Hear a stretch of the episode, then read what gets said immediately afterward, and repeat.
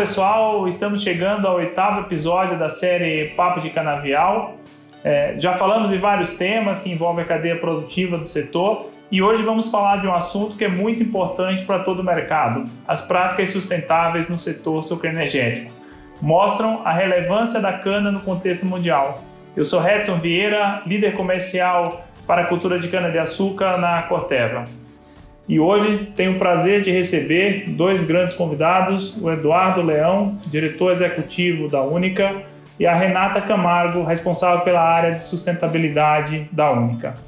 O Eduardo trará uma abordagem de mercado, ele vai comentar sobre a situação atual da safra, as expectativas, perspectivas para os próximos anos, o que essa safra vai deixar de herança aí para frente e a Renata vai entrar em alguns temas mais específicos do setor, como o uso da água, eliminação de queimada, recuperação de matas ciliares, uh, o investimento que o setor faz em APP e todo o papel que o etanol tem sobre a melhoria da qualidade de ar uh, nas cidades uh, brasileiras. Eu convido o Eduardo e a Renata para que se apresentem inicialmente abordem esse, esse tema. É, Eduardo, se você pudesse apresentar, falar um pouquinho é, o que é a Única, qual o papel e qual a sua visão aí sobre é, essa safra que é, entra na sua reta final do ano de 2021.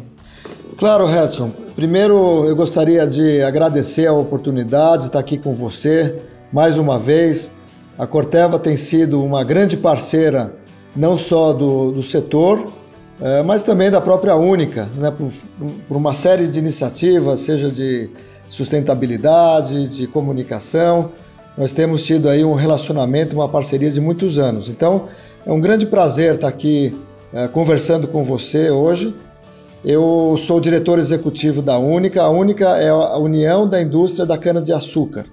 Nós representamos cerca de 55% da produção de cana, etanol e açúcar do Brasil e bioeletricidade.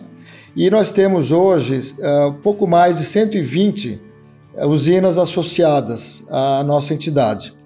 Nós ficamos uh, em São Paulo, mas temos também escritório em Brasília, atuamos também no exterior por meio de nossos escritórios em Washington e em Bruxelas. E o nosso papel principal é representar institucionalmente o setor. Então nós temos aí uma equipe uh, bastante multidisciplinar. A Renata é uma das pontas de lança aí da nossa equipe, né, trabalha na área de sustentabilidade. Então é um grande prazer hoje a gente debater questões de mercado, questões de sustentabilidade uh, da, da indústria da cana. Bom, você me perguntou em relação às nossas expectativas em relação a essa safra que deve se, uh, se de, deve terminar agora nas próximas semanas, né? Bem, do, do ponto de vista de produção, eu diria que foi um ano bastante difícil para as usinas. Nós já vimos, já no ano passado, já tivemos problemas uh, climáticos, tivemos um período muito seco, né? Isso já de uma certa maneira refletiu nessa safra que nós estamos hoje uh, concluindo, né? Uh, e já esperávamos então uma, uma safra menor, houve alguma substituição uh, de cana uh, por algumas outras culturas, então já havia essa expectativa de safra mais reduzida. Mas além de termos um novo ano eh, bastante seco, também tivemos aí para complicar ainda mais a situação três importantes geadas que causaram aí um impacto muito negativo à nossa produção e que possivelmente, infelizmente, deve se refletir ainda na, na próxima safra. Então, é um ano com uma, com uma safra mais reduzida. Uh, imaginamos que aqui no Centro-Sul tenhamos aí uma, uma quebra da ordem de 13%, 14%. Então, um ano difícil. Por outro lado, Edson, tentando olhar um pouco uh, o lado positivo, né? Nós tivemos aí dois uh, aspectos muito importantes. Primeiro foi uma recuperação do preço do açúcar né, no mercado internacional, uh, associado a um dólar mais favorável e que obviamente se refletiu uh, em preços mais remuneradores para o produtor de açúcar. E do ponto de vista do etanol, também tivemos um cenário mais favorável, uma recuperação da demanda, né, com, a, com a melhoria das condições da pandemia, uh, há um retorno da mobilidade, mais pessoas se locomovendo e com isso, então, houve um aumento da demanda que também se refletiu positivamente no preço. Então, uma safra com uma produção uh, baixa, porém com preços mais atrativos.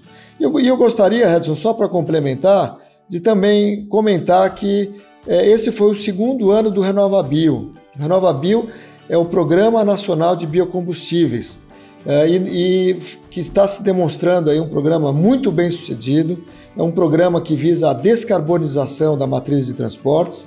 O ano passado negociamos 15 milhões de CBIOS, que significam 15 milhões de toneladas de CO2 a menos na atmosfera, e nesse ano já estamos negociando 25 milhões de CBIOS, ou seja, 25 milhões de toneladas a menos pela utilização do etanol em substituição à gasolina. Obrigado, Edu. São informações super relevantes aí em relação ao ano né, da safra 21-22. E eu queria convidar a Renata para se apresentar é, e aproveitar, Renata, para que você comentasse um pouco né, dois aspectos aí levantados pelo, pelo Eduardo, né, em relação à questão de, de clima, né, o quanto é, os fatores de uso de água estão relacionados aí com a cadeia é, e um ano que a gente não teria como não falar, né, não só da geada, mas as consequências aí também é, de incêndio e outros fatores aí que aconteceram é, bastante intenso no ano de 21. Perfeito, Redson. Olha, é, realmente esse ano foi um ano é, atípico é, e crítico, na verdade, se a gente for olhar tudo o que aconteceu no campo, né? O Edu é, já trouxe um pouquinho para a gente desse cenário, a questão das geadas, é, isso impacta diretamente a produtividade do setor, mas sob a ótica ambiental, é, o que a gente viu foi realmente o resultado aí das mudanças climáticas em ação, né? É, aqui principalmente na, na, no, no centro-sul, né, principalmente focando aqui na nossa área, nos municípios canavieiros, é, a gente foi muito impactado pelas queimadas, né? O setor é, passou por um momento de reformulação de todo o seu manejo é, produtivo, então hoje o fogo no campo que a gente via há 10, 20 anos atrás, ele não existe mais como método agrícola no setor. Hoje, então, quando você vê fogo em cana-de-açúcar, isso é prejuízo, é prejuízo econômico, é prejuízo ambiental, é prejuízo social. Então, as usinas têm investido muito para é, mitigar e combater esses, fogos, esses focos de incêndio, né? Uh, infelizmente, como a gente passou por um momento de é, clima extremamente seco, é, um momento realmente de déficit hídrico, como nunca foi observado antes, é, os focos de incêndio, obviamente, aconteceram com maior frequência e com maior intensidade, né? São focos realmente maiores, com, com dimensões maiores com dificuldade maior para se combater. É, na prática, isso para a gente é, foi realmente um, um, cenário de dificuldade, porque no campo, quando você observa um foco de incêndio como esse, ele pode não atingir só a cana-de-açúcar, ele também pode atingir as áreas de vegetação nativa que as usinas mantêm. Então, o, o prejuízo acaba sendo um prejuízo aí é, sem dimensão, porque é o prejuízo natural que você perde, além do prejuízo econômico da, da, da colheita, né, ser prejudicada.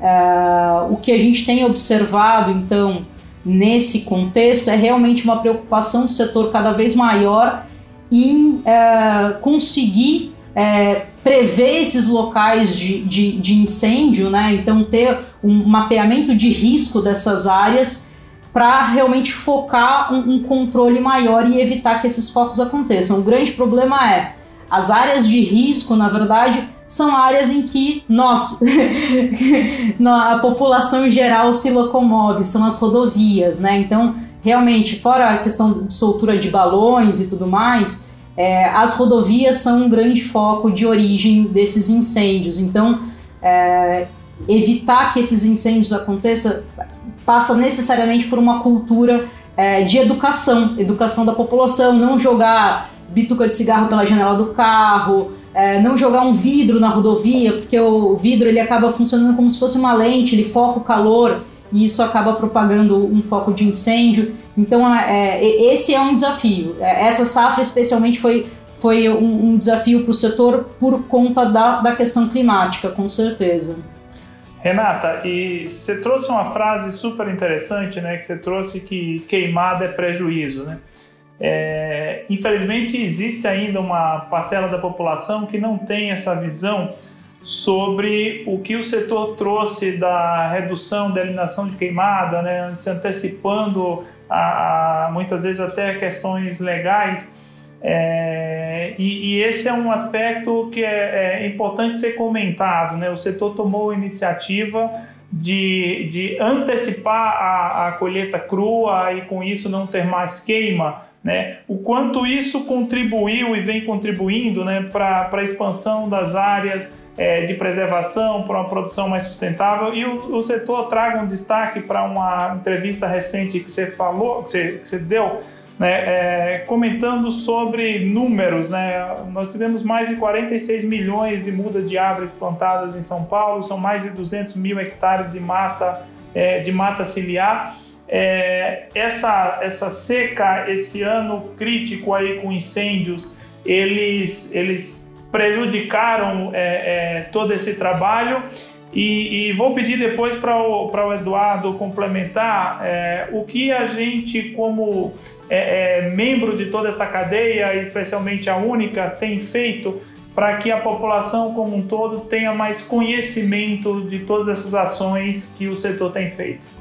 É, não, Redson, acho que uh, o setor realmente é, passou por uma transformação enorme. Né? Em 2007, a, a área colhida aqui no estado de São Paulo com é, é, colheitadeiras mecanizadas, né? então sem o uso do fogo, sem o cortador manual de cana, era de 30%. É, hoje a gente já fala em 100% é, de, de toda a área de cana-de-açúcar colhida aqui em São Paulo, colhida de forma mecanizada, sem o uso do fogo. É, e óbvio que uma transformação dessa em menos de 15 anos é, trouxe aí uma necessidade de evolução tecnológica enorme para o setor, mas também investimentos, né? Então, é, investimento em equipamento, investimento é, em profissionalização dessas pessoas que vieram trabalhar é, nesse, nesse novo método de colheita, é, mas principalmente eu acho que é, houve uma mudança de perspectiva de fato do setor. É, o setor passou realmente a se enxergar como parte da comunidade. Então, enxergar o impacto que a sua cadeia produtiva gera na comunidade. A grande reclamação que o setor recebia com relação à sua presença no, no, no município era a questão da, da, da fuligem, né? era a questão das queimadas.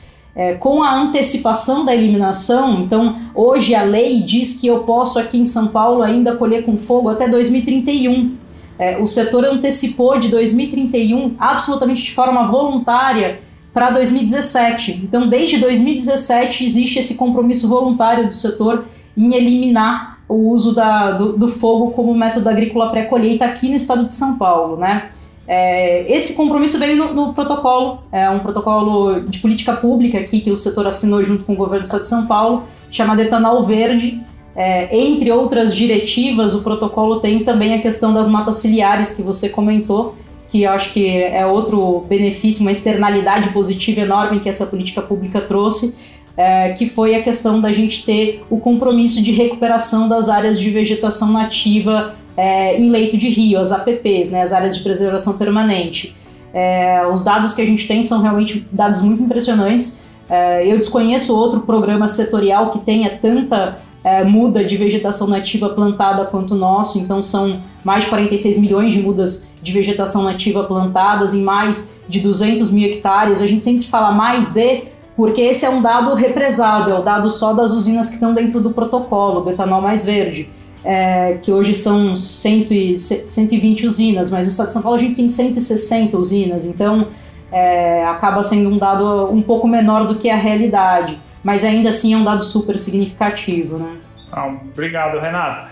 Eduardo, e como que, que a Única tem é, é, tornado público né, todo esse benefício que, é, que a cadeia tem proporcionado? A, a Renata falou bastante aí sobre os plantios de muda, é, sobre as áreas de APP é, e contribuindo com a retomada de, de algumas nascentes e preservação de água. Né? É, eu queria só complementar, Edson, acho que esses pontos que a Renata trouxe acho que são muito importantes, né? e, e as comunidades locais começam a, a, dar valor a esse tema e uh, associar essas, esses benefícios ambientais, um deles que talvez o que mais marca as, as cidades vizinhas, né, as, as regiões canavieiras, é, é, exatamente o fato de, uh, de ter praticamente, nós temos praticamente e voluntariamente eliminado a queima, né? É, mas também o aspecto socioeconômico. Né? A gente está hoje, Redson, em quase 30% dos municípios brasileiros. De alguma forma, a nossa indústria ela, ela influencia, impacta positivamente uh, esse, esse universo né, dentro da, da, do país, né, principalmente no interior do país. Uh, e nós temos estudos que mostram que nos locais onde as, as, a, a indústria de cana-de-açúcar está instalado, há um aumento de, da ordem de mil dólares per capita nesses municípios, comparativamente a municípios semelhantes na mesma região. Então, é um benefício social, econômico muito relevante, associado então a todos esses aspectos ambientais uh, que o setor vem trabalhando aí já uh, há muitos anos, né, das melhorias das suas práticas ambientais. E nós temos procurado uh, de, de, de, diversas formas divulgar esses, esses aspectos para a sociedade, seja por meio de campanhas de comunicação, seja por meio de eventos e até mesmo bate-papos como esse, Redson, uh, em que a gente pode compartilhar uh, para os ouvintes aqui uh, esses, esse, essa série de benefícios que muitas vezes as, as pessoas, não só aquelas que convivem né, no, no ambiente da, de, de produção do, do da, da, da produção da cana, mas também aquelas que estão distantes e que, e que direta ou indiretamente se beneficiam dos, das, dos, dos, das externalidades, dos aspectos é, positivos e dos benefícios que a produção, é, principalmente do etanol e da bioeletricidade, trazem. Um exemplo que eu queria te dar é muito claro e que poucas pessoas conhecem. O município de São Paulo é uma das maiores cidades do mundo em população. Estamos falando aí de Grande São Paulo, de 18, 19 milhões de habitantes. O trânsito de São Paulo, aquilo que todo mundo que já, já esteve lá conhece. É um trânsito complicado, é, muitos carros, mas o que chama atenção é o nível de poluição do município de São Paulo. Então, apesar de, de desse trânsito que nós uh, uh, enxergamos né, no município, por conta da utilização do etanol, que hoje se utiliza quase 60% de etanol em substituição à gasolina em São Paulo, uh, o nosso índice de poluição, se nós considerarmos o ranking das cidades mais poluídas do mundo, é de 1476. Essa é a posição que São Paulo ocupa dentre as cidades, uh, no ranking de poluição entre as grandes cidades. Então, esse é um outro grande benefício que o etanol traz do ponto de vista ambiental e, nesse caso, de saúde pública, uh, que muitas vezes a população desconhece. Então, é importante, eu acho, uh, uh, que, enfim, oportunidades como essa que nós estamos tendo, de compartilhar esses benefícios para a sociedade. Eduardo, no, no início da, da sua apresentação, você, você falou da complexidade do ano, da seca, das geadas, né? É, na visão da Única, que, que herança esse ano de 2021 vai deixar para as próximas safras? Olha, Redson, eu acho que talvez a maior lição que nós estamos, que nós tivemos aí, eu diria que principalmente por conta da pandemia, é o benefício do etanol é, do ponto de vista do meio ambiente e da saúde pública. Nós é, vivenciamos pela primeira vez na história um nível de é, redução no uso de transportes jamais visto. E com isso, a sociedade enxergou uma, uma qualidade do ar no mundo inteiro muito melhor e uma redução de emissões de CO2 significativa. Então, houve uma percepção do quão importante é nós caminharmos para uma, uma energia mais limpa, uma energia mais renovável.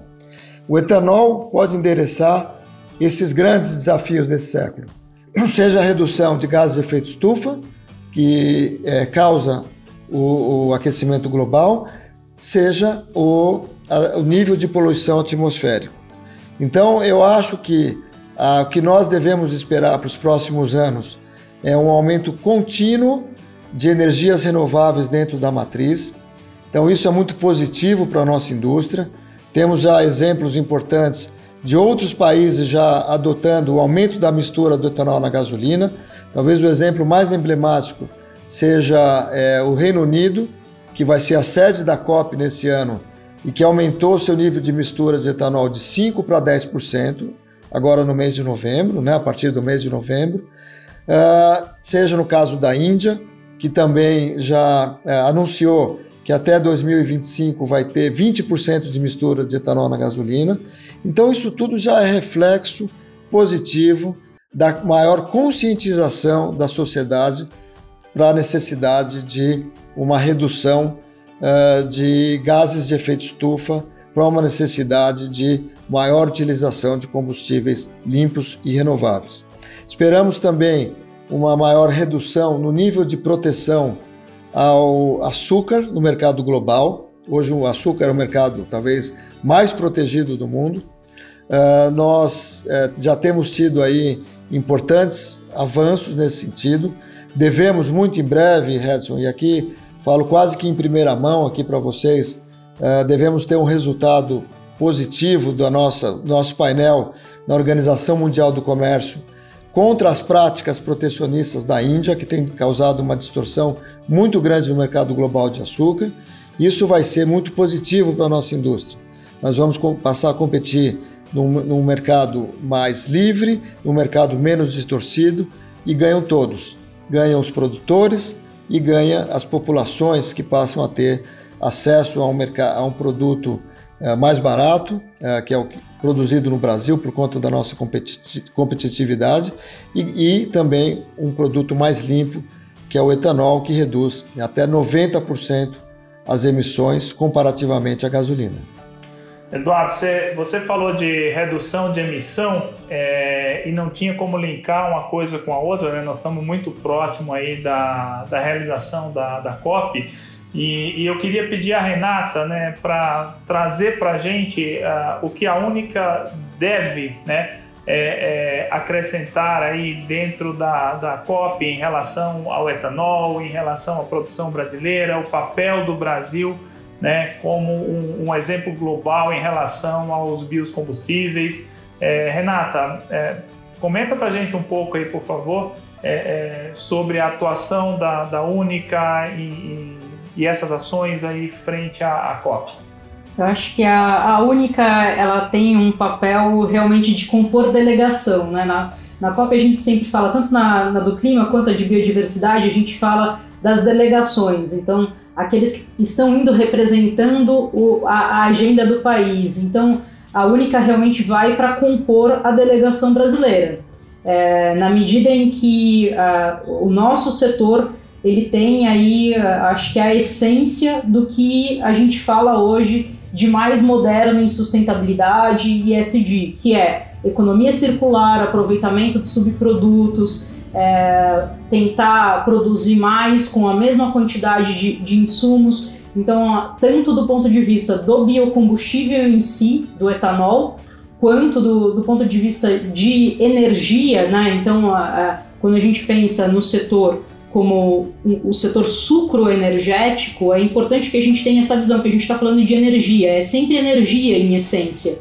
Então a gente está falando do biocombustível que vai no carro, que é usado para transporte, a gente está falando da bioquerosene que pode ser produzida a partir do etanol e ser utilizada nos aviões, a gente está falando da eletricidade, da, energia elétrica que é produzida a partir é, da, da cogeração do bagaço da cana-de-açúcar, a gente está falando do biogás que pode ser produzido a partir da vinhaça. Então a gente tem, na verdade, é, como função e, e, como discurso né, efetivo do que a gente faz aqui. Então a ideia é, da participação da Única na COP é, venha compor o que o, o que o Brasil tem de melhor, o que o Brasil tem de mais avançado no que se refere à mitigação de mudanças climáticas, especificamente quando a gente está falando da COP Clima, né? Então a gente está realmente falando num setor que é, tem é, o objetivo de produzir com a menor emissão possível, comparado sempre com, com, os combustíveis fósseis, né? Então a gente também tem uma grande oportunidade que vai ser discutida esse ano na COP26, que é a questão do mercado de carbono em si, que vai ser regulamentado. Todo mundo fala, ah, COP26, artigo 6 Acordo de Paris. Então é, a gente tem uma oportunidade enorme de colocar o Brasil como uh, um grande fornecedor uh, para o mundo uh, de mecanismos e instrumentos para você ter uma diminuição de emissão de CO2 aqui no, no mundo. Né? Então, acho que isso é muito importante a gente ter essa visão de levar o setor como um exemplo, um exemplo positivo. É, Renata, a gente falou bastante sobre, sobre etanol, falamos bastante sobre emissões, né? É, é, a importância da cogeração, né, são 22,6 mil gigawatts produzidos a partir de bagaço, né, de forma renovável. Então, é, é uma contribuição muito positiva do, do setor né, para, para o país é, é, e para a sustentabilidade é, como um todo. Então, é, um orgulho fazer parte desse bate-papo aí com, com vocês né, poder levar né, para quem, quem vai estar tá nos ouvindo, quem está aqui escutando, é, um pouco mais de informação e a, a, importância que o setor tem é, para todo o país. Eu, eu agradeço em nome da Corteva né, a participação né, do Eduardo, a participação da Renata e convido os dois para trazerem uma mensagem final de, de encerramento desse, desse bate-papo. Uh, Redson, a gente só tem a agradecer a oportunidade de falar um pouquinho do nosso setor. É um setor que tem um histórico é, de estigmatização muito grande, né? Então, é, mostrar que a gente mudou, mostrar que não é, é aquele setor do, do, do, passado, dos livros de história, né? É, é realmente um, um trabalho difícil.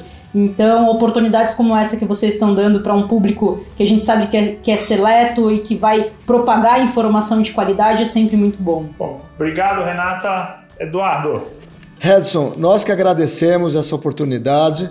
A Corteva tem sido uma grande, parceira, uma grande parceira do nosso setor. Esperamos que cada vez mais possamos fortalecer essa parceria. Esse nosso setor é um setor que tem sofrido uma transformação muito positiva ao longo dos últimos anos. Um esforço muito grande de transformar uh, um negócio sustentável na sustentabilidade como negócio. Muito obrigado, um grande abraço a todos. Obrigado, Eduardo. Obrigado, Renata. É, chegamos ao fim aqui do, do oitavo episódio. É, gostaria aí de agradecer a audiência de, de todos e espero vocês no, no próximo episódio que será divulgado em breve. Muito obrigado.